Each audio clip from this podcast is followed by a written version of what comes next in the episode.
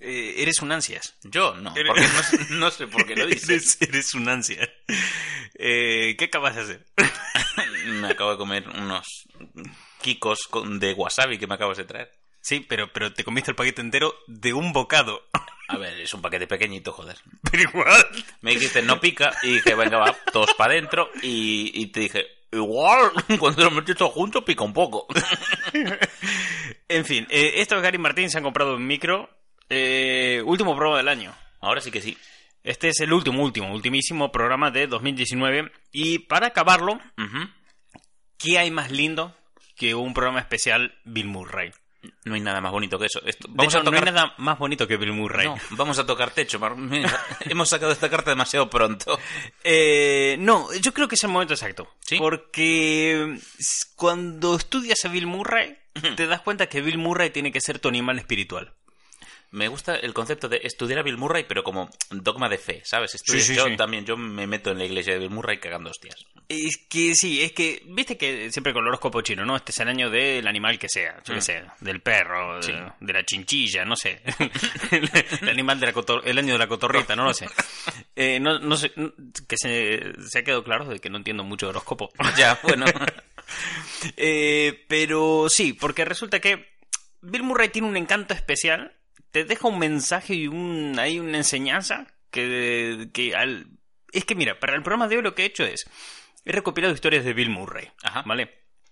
Para que no sepa lo que es esto, que si estás escuchando, es que Bill Murray eh, es un actor de Hollywood, famoso, protagonista de películas como El pelotón chiflado, Los cazafantasmas, Lost in Translation, eh, Atrapado en el tiempo, El fantasma visita, al- los fantasmas visitan al jefe, míticas películas, todo. Y ha hecho producciones tochas como Zombieland o Garfield, por Sí, ejemplo. Garfield. Garfield es una movida, la hizo por error. Ya. Vio que el guion la firmaba un Cohen y aceptó, pensando que eran los hermanos Cohen. Y no, nada que ver. Nada más lejos de la realidad. Pero Bill Murray, fuera de este punto, fuera del punto más. eh, Profesional más- del sí, cine, sí. Claro, más del punto este de actor famoso, ¿no? El decir, "Fua, el prota de los cazafantasmas, ¿no? Es una persona peculiar. Es una persona que se caracteriza por protagonizar un montón de anécdotas, ¿no? El, el hombre este era como que tenía una fama de ser muy borde, siempre con los fans, ¿no? Era Sí. como que el tipo este super borde, era lo que se conocía. Pero a medida que Internet fue creciendo, se pudo empezar a dejar constancia de un montón de personas anónimas que habían tenido contacto de una manera u otra con Bill Murray, o avistamiento, se podría decir incluso, de, Ay, de Bill. Murray. Eh, que han ido dejando caer sus historias y contando historias, anécdotas que tuvieron de vivir con Bill Murray, ¿no? En plan de me lo encontré por la calle y pasó algo, ¿viste? La Bill Murray Experience. Exactamente, sí, sí. Lo cual te deja muy claro el patrón. Primero que eh, no es borde con los fans, todo, sino que es eh, completamente impredecible. Nunca sabes por dónde te va a salir. Incluso cuando crees que has jugado a Bill Murray, Bill Murray te la está jugando a ti. De hecho, tengo una historia que es un ejemplo de esto. Eh, la mítica historia famosa por la que se, todo el mundo empieza a entrar en la mitología de Bill Murray y a conocer todas sus historias es por el hecho de que Bill Murray un día pasó por un aeropuerto, cogió a dos personas que estaban comiendo, se acercó, les robó una patata frita, se la comió y dijo, y nadie os va a creer nunca. ¿Vale?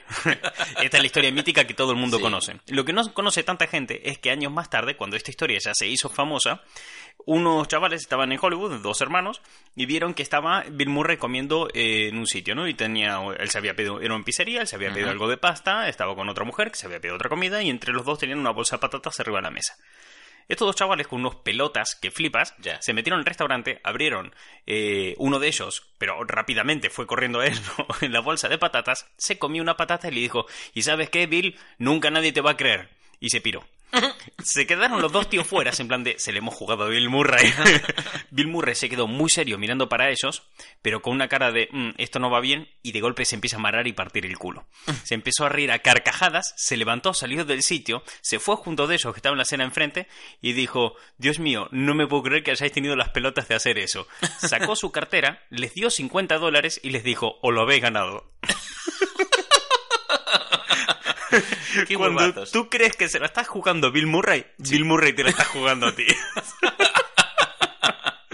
Buah, chaval. Eh, ha llegado un punto que incluso hay documentales sobre esto. Hay un documental de un chaval que, eh, que investigaba persigue a, que persiguió a Bill Murray para ver si lo podía entrevistar y descifrar si todo esto era cierto, era parte de un- la mayor campaña de marketing jamás hecha, Para nadie, o, sí. o eran todo una mitología de internet o algo así. Por el camino, hasta que él busca, o sea, hasta que él contacta con Bill Murray, entrevista a un montón de gente buscando documentos y cosas que prueben eso y realmente empezó a esclarecerse mucho la situación de que realmente estas cosas ocurrían. Hmm. Hay fotos, hay vídeos, hay cosas que demuestran que esto fue ocurriendo. Hay documentos. Para el programa de hoy, las historias que he escogido son todas historias comprobables, documentadas.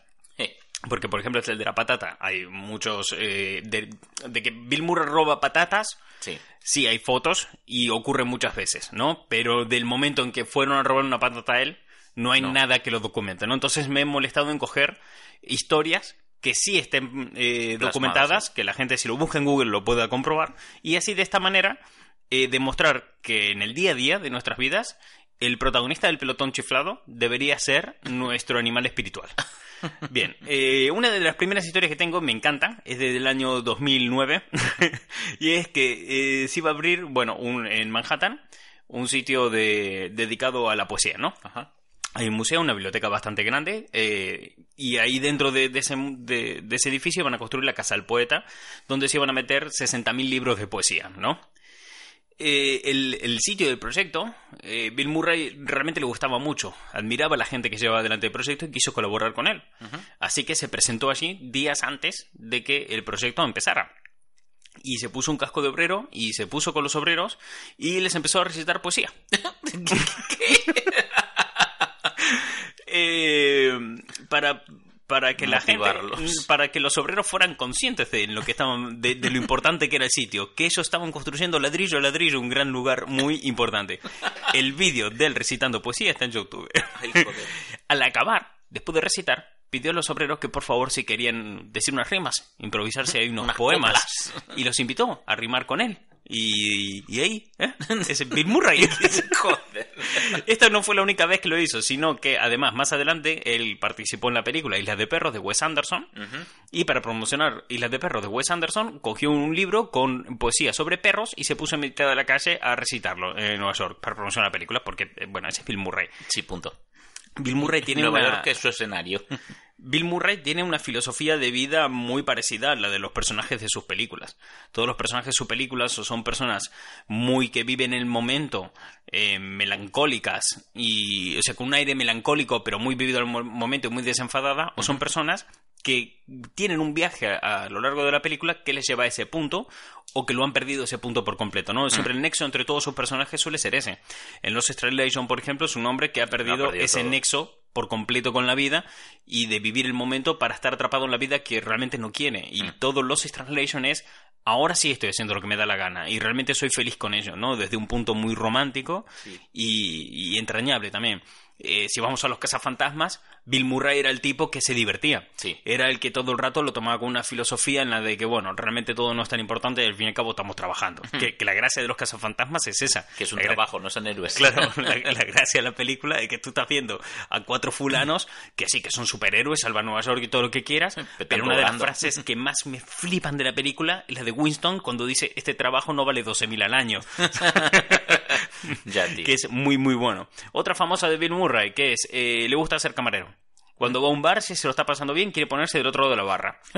La primera vez que se vio que esto lo, lo estaba haciendo fue en el Festival de Cine de Austin eh, en 2010, que eh, a veces, es cuando se aburría entre entrevista y entrevista y presentar películas, se metía detrás de la barra y le servía cócteles a la gente.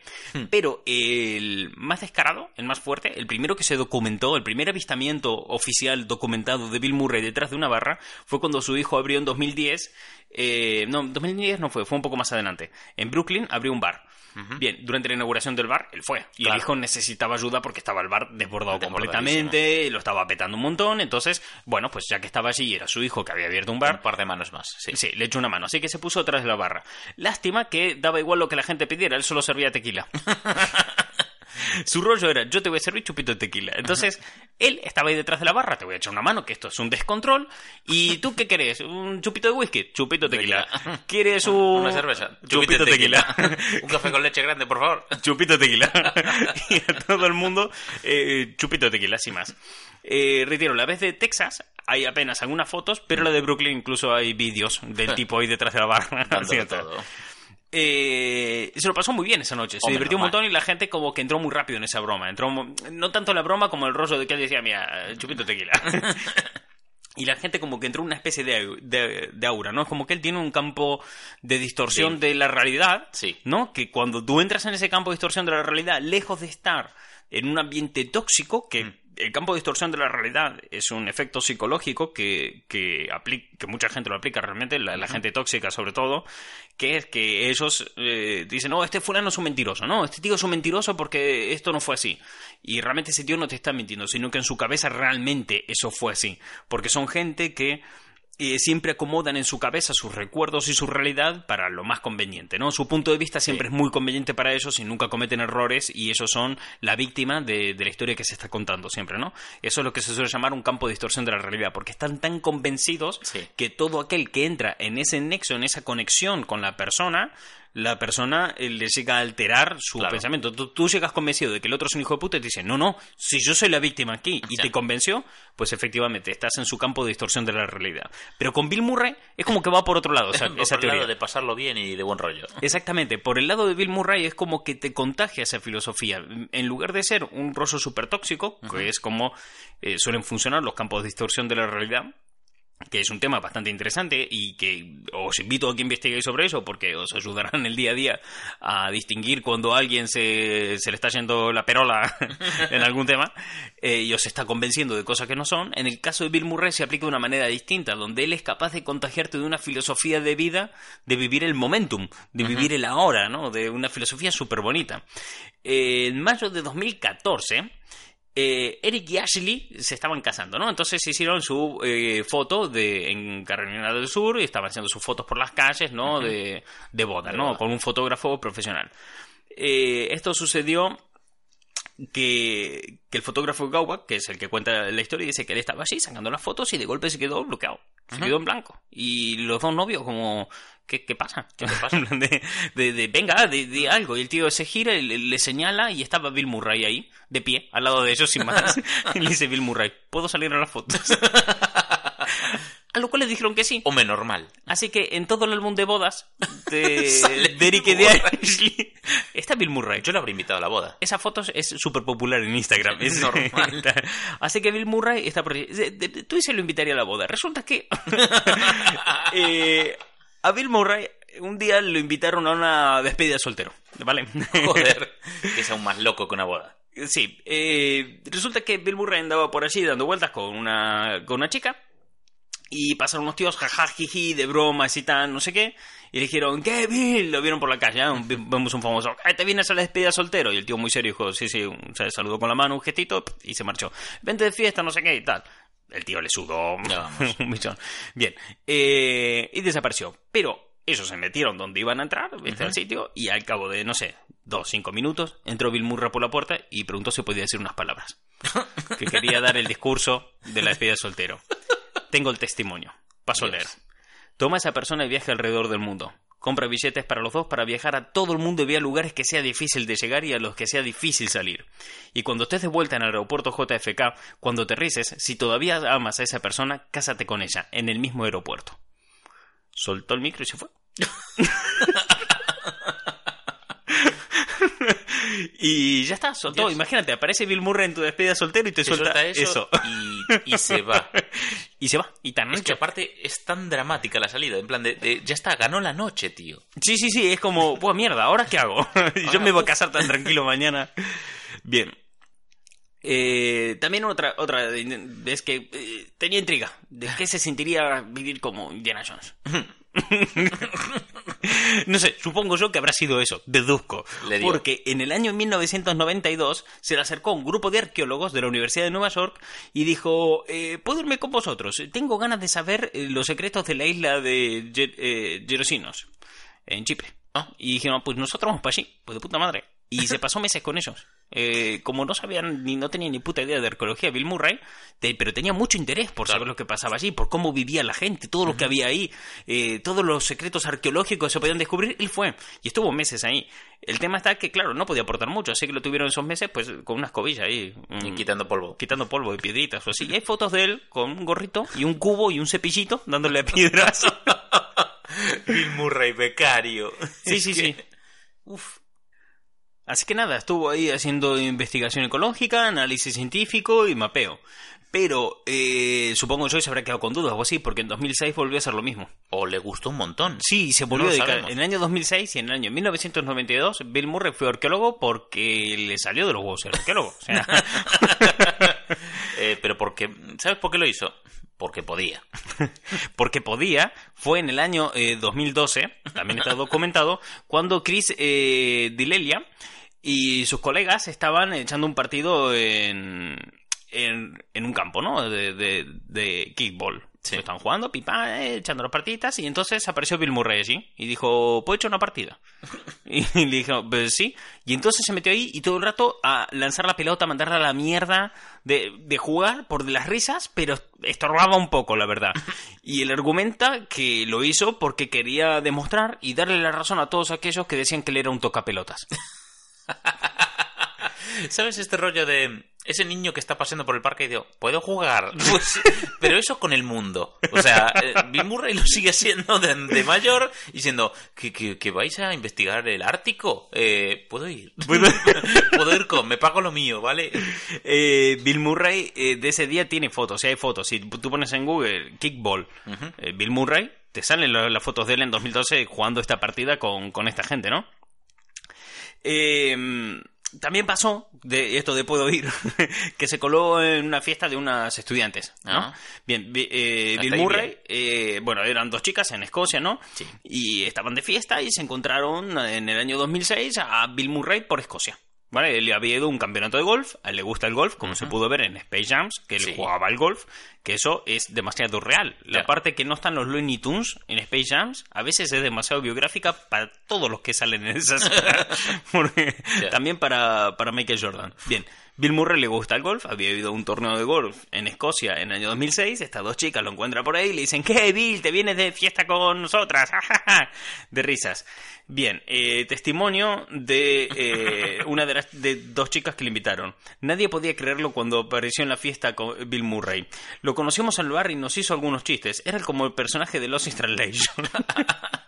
¿Qué pasa? Que lo invitaron a Bill Murray a la fiesta, ¿no? Entonces, jaja, jiji, de risas, estaba ahí. Y él incluso estuvo cenando con, con ella. El tema estaba en que, jo, él se da cuenta que son universitarias y que tienen una vida atareada, Claro. como quien dice, y que tenían la casa un poco patas para arriba. Y Bill Murray, pues, las cogió en la cocina y dijo, chicas, no podéis tener la casa así. Y les echó una pequeña rapapolvo por tener los platos sin fregar. Pero que bueno, que lo dicho, que entiende que son jóvenes y son estudiantes universitarios que la vida está para vivirla. Entonces, ellas dijeron, le dijo a ellas, ir a disfrutar la fiesta, yo frigo yo los platos. Y Bill Murray se quedó a fregar los Y se platos de quedó ellas. fregando. Ellas se quedaron fregando con él también, por viste, Sí. no hacerle un feo. vergüenza, sí. Pero aprendieron una bonita lección paternalista de Bill Murray. De gente, hay testimonios de gente en esa fiesta diciendo, yo fui de camino al baño y me las vi a las dos en la cocina. Cuando salí del baño, allí estaba Bill Murray, que no sé de dónde salió, echándole la bronca a estas chicas por no fregar los platos. Y luego los fregó. hay vídeos de él fregando los platos. Ay, Dios. Eh, Bill Murray las mandó a fregar. y luego lo hizo él, pero Sí, sí, no, es que claro, la coña es que ni siquiera las mandó a fregar, es tenéis que fregar. Está mal, porque además eh, parece ser que una de las cosas que, le, que demostraba, ¿no? Es que él le costaba sacar la pasta de los platos porque había quedado los fideos pegados, pues Claro. llevaban varios días. Uf, Y no podía ser, no, no, era, no, no eran maneras. no es menester, no. Otra que me encanta es que cuando acabó el rodaje de, de Los fantasmas visitan al jefe, ¿no? Al Sí. poco tiempo, Bill Murray se fue de vacaciones con eh, su amigo George Clooney. Eh, de aquella, George Clooney andaba con una chica y tal, no, no sé si al final fue con quien se casó, pero andaba con ella.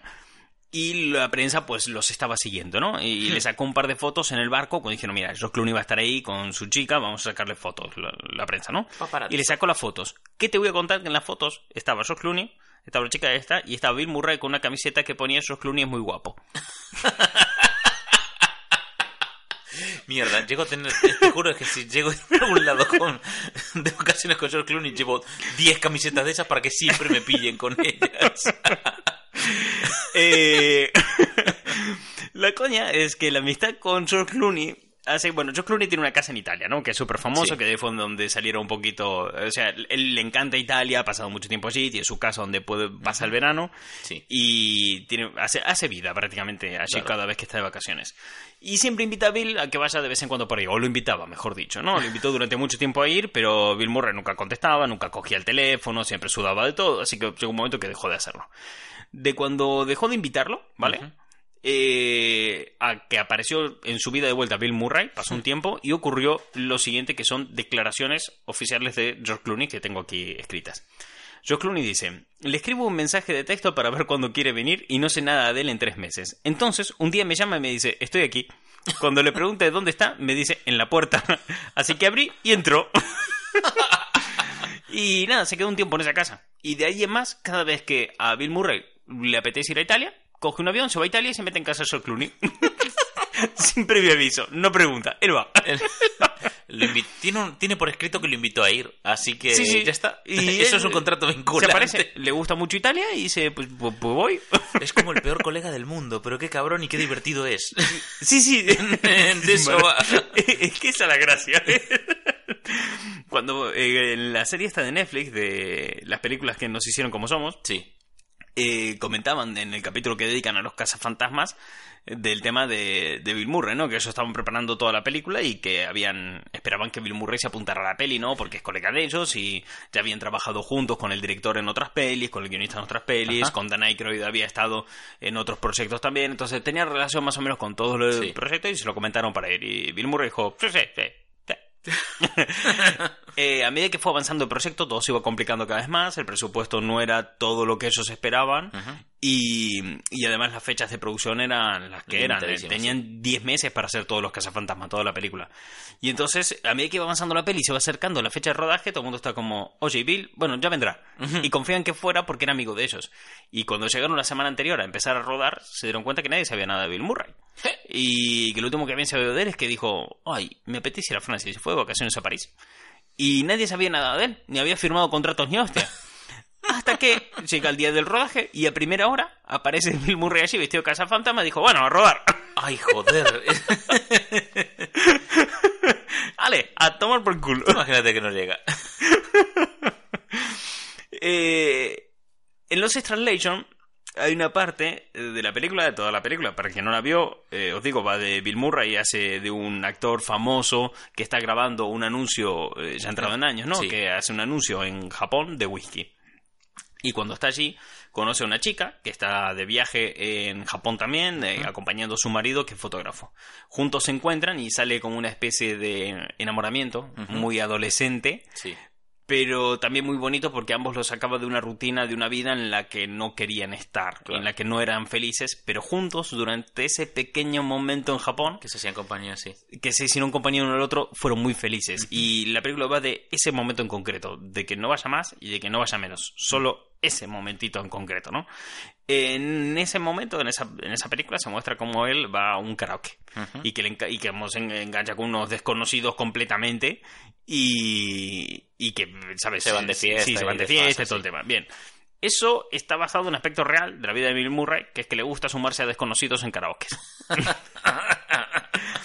El que ¿Qué está más? documentado es del año 2011, eh, que un, un grupo de amigos eh, cantaba en un local de karaoke de Nueva York y vieron que entraba eh, Bill Murray. Y en plan broma le invitaron a, a que fuera a cantar con ellos, ¿no? De que venga, Bill, cántate uno y tal. Y el tío sudó. Claro. Hasta que pasaron 15 minutos y alguien se asomó a su zona de. a su habitación donde Sí. estaban cantando karaoke en privado y le dijeron: eh, Mire, el señor Bill Murray quiere cantar con ustedes. ¿Y puede pasar? Sí. Bien, declaraciones de la gente que estuvo allí. Tratamos de no hacer que se sintieran como, incómodo, aunque por supuesto más tarde todos bromeamos con cantar el tema de los cazafantasmas. Sorprendentemente estuvieron con nosotros toda la noche, unas cuatro horas. Todo fue bastante surrealista y nunca lo voy a olvidar. Eh, Es más, si me apuras que decir que en la escena de la peli no le avisaron a los japoneses que estaban rodando la peli, me lo creo. yo O sea, también. Entonces, claro, Bill Murray hace esto. Bill Murray coge a gente que se va de karaoke y dice, puedo ir karaoke. O como lo invites a ir de karaoke, estás jodido, no se te despegan toda la puta noche. Toda la noche contigo. Es la chapa. Y no va a cantar la canción de los cazafantasmas. No. Va a cantar lo que a él le salga de los huevos. O sea, para eso, Bill Murray. claro, es un alma libre. También te digo, te encontraste Bill Murray. Le decís, te viene de karaoke, te dice que sí, y a mayores te canta los cazafantasmas, ya mucho pedir. Hombre, es demasiado. Sí, ya, ya bastante que fue, no tenga los huevos de Vas a estar contando esa batallita toda tu puta vida. Claro, ¿sabes? Bien, eh, hay una que es buenísima, que es súper buena, pero la voy a dejar de última, que, la- que es la siguiente que venía de la lista que tengo, pero la quiero dejar para última porque me parece la mejor anécdota de todas de, de que es cómo trabajar con, con él, ¿no? Dice... eh, pero bueno, ah, mira, sí, claro, aquí lo tengo. Lo siguiente que quería decir antes de pasar a la última. Que hay una web que la gente puede visitar si quiere ver más historia de Bill Murray, que es eh, billmurraytales.tumblr.com. Uy, los cuentos de Bill. Sí, no son muy fiables, reitero. O sea, quiero decir, hay... Hay, hay dragones en hay eso. claro, me refiero, es buena para sacar una base, pero tendrás que investigar de cada hora, de cada historia por separado, ¿de acuerdo? O sea, en, en esta web lo que yo me he encontrado es muy buenas historias, pero cuando luego las vi- buscas en otras páginas web, vídeos o documentales, o te vas directamente al documento original, Sí. ves que todo difiere un poco y bastante también. Bueno, también pienso Pero que como base, para empezar a investigar la leyenda de Bill Murray, es la la hostia. puta madre. Sí, sí. Piensa que muchos también de, de estos mm, cuentos, estas leyendas urbanas de Bill Murray, nacen por la noche, de fiesta, la gente va bebida. O sea, si no está, lo que dices tú, si no está documentado, Sí, no, he dejado- puedo asegurar que no es, no es mala intención de querer exagerarlo, de, de- es que lo recuerdan así. Claro. No, no, por eso solamente he dejado aquí historias que están documentadas y que la gente al escuchar este podcast puede irse a Google y buscarlo o a YouTube. Bien, esta última eh, historia que he dejado ya para, para el final es cómo es trabajar con Bill Murray. Uy, Es un poco larguilla, por eso lo he dejado para el final, pero es maravilloso. Esta es la historia de cómo el director de St. Vincent, que es una película que protagonizó hace unos años, en la que él hace de un viejo un poco amargado, ya muy tirado en la vida, empieza a cuidar del hijo de su vecina que es una madre soltera, ¿no? Sí. Es un- que está la madre sola con el niño y empieza a cuidar de él. Y ves cómo ese viejo se empieza a ablandar y a decir lo de siempre, lo, lo que es la vida de Bill Murray, ¿no? Eh, darte cuenta, o sea, lo, lo que es todos sus personajes, que es que las cosas no importan tanto y vivir más el momento, ¿no? Es como que va aprendiendo eso. En para convencerlo de esa película hay algo que ya más o menos todo el mundo conoce, que es que Bill Murray no tiene agente, ¿vale? Él no, no tiene un agente, no tiene un representante, no tiene nada. Él lo que tiene es un contestador. Entonces tú lo llamas, le dejas un mensaje y él ya verá lo que hace. o para colmo es un, un- un número 800, que en Estados Unidos son de pago. Claro. O sea, tienes que pagar tú la llamada. Entonces, lo que te dice es que cuando tú llames a ese número, no todo el mundo tiene ese número. Tienes que conseguir el número de Bill me Murray. gusta. Hay, hay que conseguir llegar hasta Bill. Es llegar hasta el número de Bill Murray es una gincana. En el documental este que te comentaba, del fulano que lo llamó, Sí. de- del que lo quería entrevistar, se pasa todo el documental intentando conseguir ese número y no da, no lo ha conseguido. el tema es que cuando tú tienes ese número y consigues llamarlo, eh, te va a salir un mensaje y tal que lo que te dice es que rápidamente, o sea, tú digas quién eres, y digas para qué película es y digas un resumen rápido del guion, ¿vale? Y ya está. Y él, en base a lo que escucha, te llama o no te llama. Si le interesa, te llama directamente y trabajan. Si tiene dudas, su abogado se pondrá en contacto con el director y ese abogado y Es el ese que toma la decisión. y sí. ese fulano es el que dice, bueno, mándame el guion, empieza a negociar, y entonces llega el guion completo, y Bill Murray lo lee y decide que, que ¿no? o no, sí. Bien.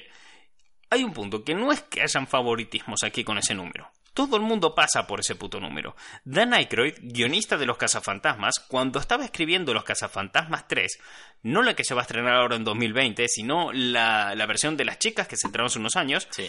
Tiempo atrás de esa película hubieron varias versiones del guion hasta que llegaron a esa forma final, ¿no? Eh, Dan Aykroyd tuvo que pasar por ese número de teléfono. El abogado contactó con Dan Aykroyd y le pidió el guion. Y no siempre sale bien, porque Bill Murray le devolvió una caja, o sea, cuando recibió el guion lo leyó, y a tiempo Dan Aykroyd recibió en su casa una caja que al abrirla estaba el guion pasado por una trituradora y una nota que ponía es una mierda.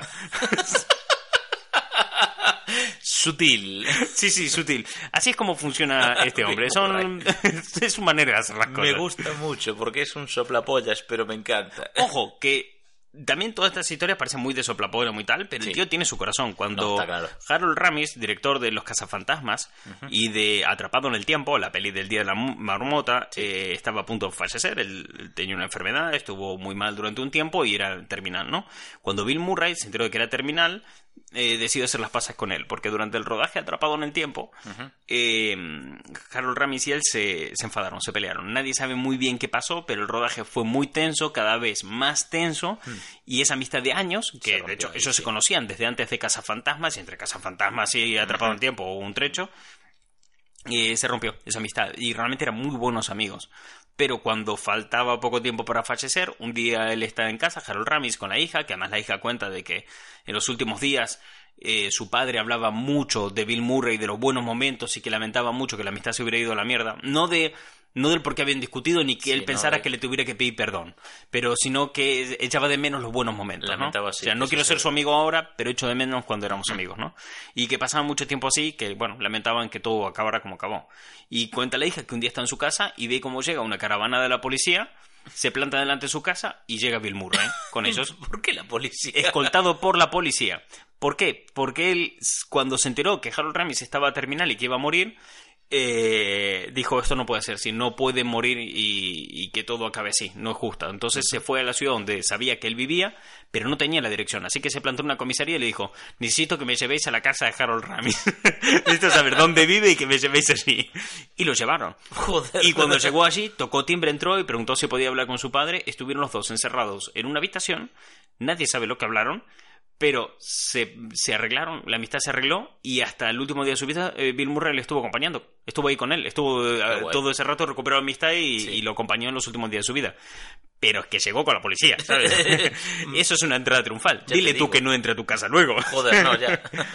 Bien, pues resulta que el director eh, tiene toda una entrevista en la que él cuenta toda la epopeya que tuvo que pasar para Conseguir. conseguir a Bill Murray.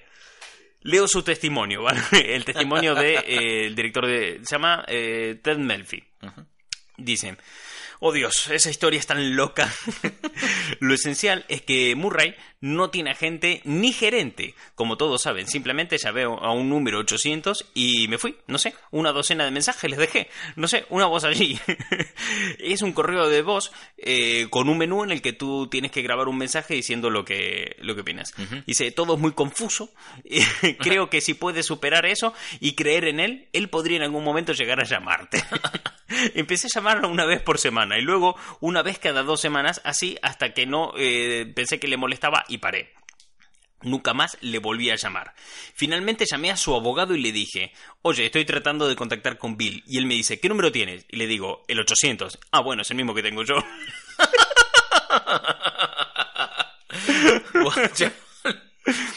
Bien, eh, pasado el tiempo, dice, así que finalmente llamo a su abogado y deben haber pasado al menos eh, seis meses. O sea, entre que él llama a su abogado y tiene noticias pasan como seis meses. Chaval.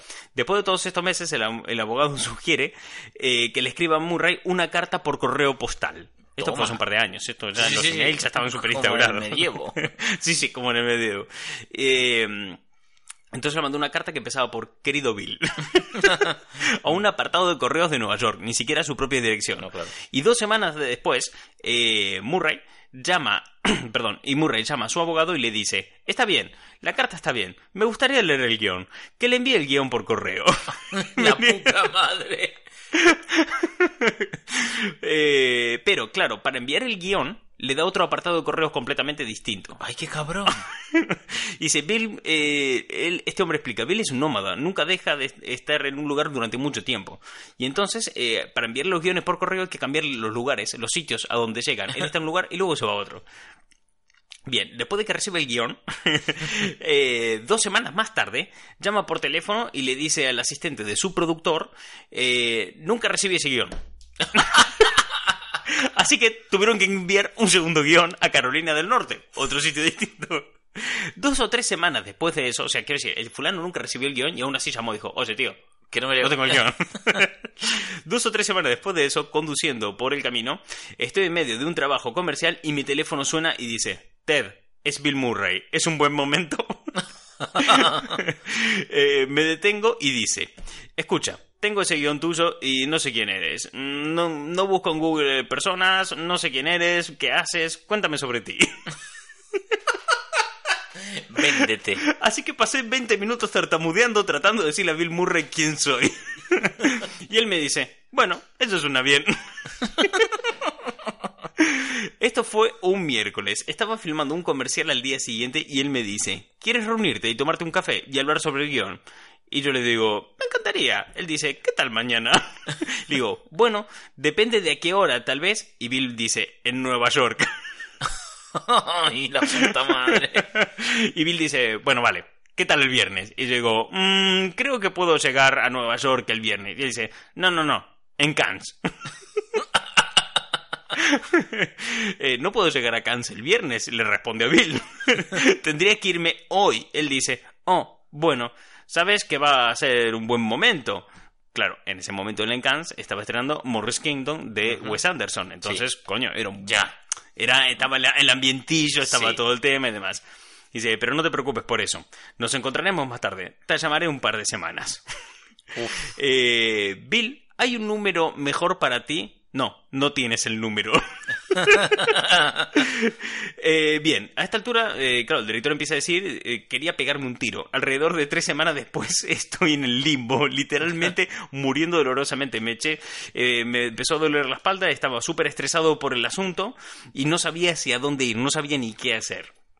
Bueno, el fulano estaba, ya en este punto empieza a contar que Ya. todo el estrés, por dónde le lleva y demás, y que él intenta realmente contactar con Bill Murray pasadas las tres semanas, que ya pasó lo de Sí. ya pasó todo, y sigue sin saber nada más de él. Bien, entonces cuando él está en este punto, en este punto jodido, eh, recibe un mensaje de texto en el, mon- en el móvil, ¿no? Y dice, Ted, es Bill, que si puedes ver, venir a verme a Los Ángeles en una hora. A lo cual dice, no, de esta no se me escapa. Y dice, sí, sí, estaré allí, le pone. Eh, hago el equipaje y vuelo. Sin más. El tío dijo, llevaba tanto estrés durante esas tres semanas que Me- dijo, me daba "Sí, todo igual". Ya está. O sea, pasó por el aro. Voy a Los Ángeles. En una hora estoy en Los Ángeles. Pues chaval. Entonces, claro, él llega a Los Ángeles. Y al sitio donde había quedado con tal y se encuentra un tipo con un traje arrugado con una tarjeta que dice B. Murray. O sea, ya es surrealista completamente. Sí, sí, ni siquiera es Bill Murray, es un fulano cualquiera con un traje arrugado. Dice. Entonces le dice. Bill Murray viene caminando por el pasillo con una, bola, con una bolsa de golf y dice: Ted, ¿quieres hablar del guion? Vamos a dar un paseo. Así que se subieron al coche. Este hombre con traje que ponía B. Murray pasa a ser el, el conductor de- del coche en el que van. Y, dice, y nos detenemos y observamos eh, un puesto de, que, de parrilladas, ¿no? Entonces, eh, para un momento se baja y pide unos sándwiches de cuatro quesos. Eh, entonces pide también unas patatas fritas y todo. Y bueno, y saca su guion del maletín. Y, y dentro del maletín tenía unas eh, orejas de perro. ¿Qué? O sea, sí, el tipo se queda y dice, ¿por qué tiene eso ahí? Entonces vio que tenía algunas cosas más por ahí dando vueltas, tonterías, pero tonterías, y entre medio tenía el guion. y dice, entonces en ese momento, en el que se dio cuenta de que estaba delante de una parrilla viendo como Bill Murray sacaba de una maleta un guion de- con, con tonterías a su alrededor, mientras le servían patatas con un rollo de cuatro quesos y, y estaban de camino a un campo de golf, pensó, no sé dónde estoy, no sé qué es mi vida, no sé dónde voy. Entonces, dice, eh, el tipo dice que su reflexión en ese momento tuvo un momento de claridad y dice textualmente, no tengo idea dónde estoy ni a dónde voy. Manejamos y manejamos y manejamos. Al final, eh, después de horas en coche, eh, terminaron en una reserva en un campo de golf. A todo esto el tío sacó el guion, pero no habló del guion con, con el director, ¿no? O sea, pararon solamente Sí, sí, ahí. sí, o sea, ¿qué conste? Estoy contando toda la historia y soy consciente que suena muy atolondrada. Pero es que la historia es muy atolondrada. Es o que sea, es muy estúpida, sí, sí, sí. el tío lo cuenta así como que realmente es algo puto loco. O sea, tú vas leyendo el, te- el testimonio y no es, o sea, No, no, no, no. es algo coherente que tú Para estás nada. leyendo. Eh, que suena no muy, muy atorado, muy atolondrado, tal y como lo voy. Pero, pero es que es así. es- No sabes cómo funciona la cabeza de este señor. no, no, va, va a otro punto, ¿no? Dice, bien, eh, cuando pasa este punto, ¿no? De que ya está en el campo de golf, dice, que bueno, que durante el camino llega un momento que ya están allí, y llegando, y se acercan al campo, y un punto y empiezan a hablar del guion. Y se tiran todo el rato hablando del guion. Y hablar del guion y el guion. O sea, después de todo ese tramo, sí, sí. después de todas esas semanas, en ese punto, o sea, ya imagínate, si tuviste tres semanas esperando por él, más los seis meses anteriores, todo eso, y demás. es eso es un infierno. Ya, tío. Desde que llegas al coche y el tipo aparece con una bolsa de golf hasta que le sale de los huevos ¿Hablar empezar a hablar, eso es un infierno. Dios, joder, ya te digo. Bien, entonces tiran mucho ranto eh, hablando del guion. Y después cuando tardan, bajan y dice, bueno, eh, vamos a echar una partida. Se pone a echar la partida y mitad de la partida dice, ay, esto es genial, le dice Bill Murray. ¿Crees que deberíamos hacerlo? Eh, ven, está bien, haremos la película, le dijo. Ay, joder. Eh, entonces, claro, el tipo se quedó como, como muy cortado y después dijo, pues tendré que hacer un contrato o algo, porque no puedo ir al estudio y decir simplemente que Bill Murray está aquí. Y dice por Bill Murray, "Ah, no, no te preocupes, ya llamaré a alguien para eso, yo, yo, yo lo hago. ¿no?". y se la sudó y acabaron su día. Y Bill Murray se marchó para casa y él tuvo que buscarse la vida y volverse a Pero su casa con volverse, su ¿cómo? coche. volvió a su coche y volvió a su casa en Los Ángeles, ya con Bill Murray dentro de su proyecto. Ay, Dios. O sea, quiero decir, es, es estúpido. O sea, Sí, es- sí. quiero decir, todo lo que ha vivido este hombre es, es absurdo, pero es que es así como vive Bill Murray. Es un calvario de loco. Claro, pero es un calvario si lo piensas para la gente que está en su entorno, alrededor, Sí, sí, para la gente que conecta con su vida, es muy loco.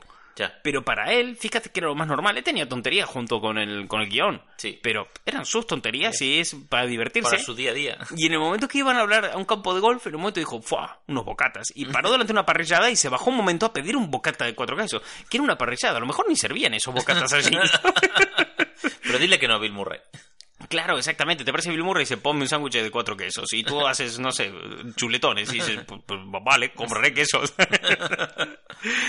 Entonces, ¿por qué Bill Murray, el caos en persona como animal espiritual para 2020? Porque hay algo que te puede sacar de Bill Murray. Para 2020 y para la vida en general, ¿viste? Sí. Que, es, que es el punto de que Bill Murray me da la sensación que es un tipo que valora mucho su tiempo, para empezar. Sí. Su tiempo ante todo. El tipo valora mucho su persona y demás.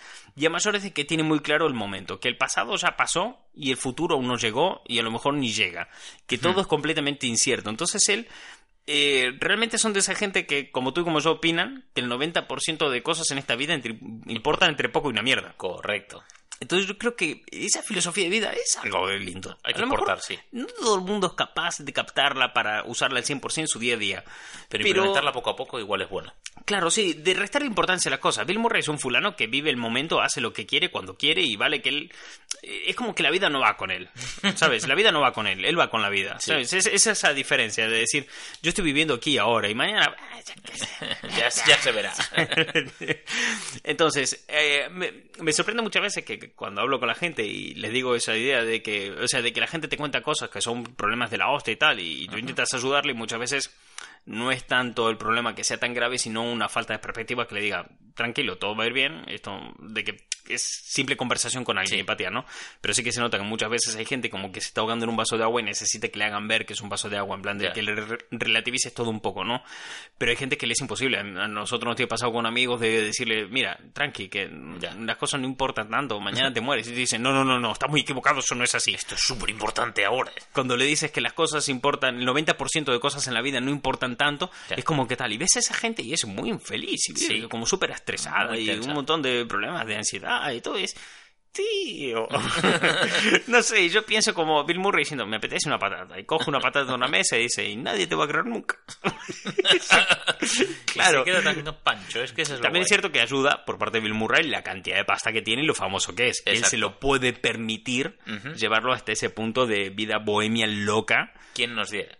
Claro, exactamente. Pero aún así, a pequeña escala en nuestro día a día, creo que eso se puede aplicar. Sí. Creo que es un personaje del que podemos eh, aprender Bill Murray, ¿no? De su mi- mitología o de su filosofía y forma de hacer las cosas. Eh, yo la idea principal con la que me quedo es eso, de que eh, el mañana es incierto y da igual. No hay que perder tiempo con tonterías. Claro, es Bill Murray. ¿Cuántas ofertas te pueden llegar al día? O más. Claro, pones un contestador y a tomar por el culo, ya veré a cuál le hago caso. No, no, me- no me rompa los huevos. O sea, de no rayarse lo más mínimo. Y al fulano lo he dicho, le ofrecieron hacer Garfield.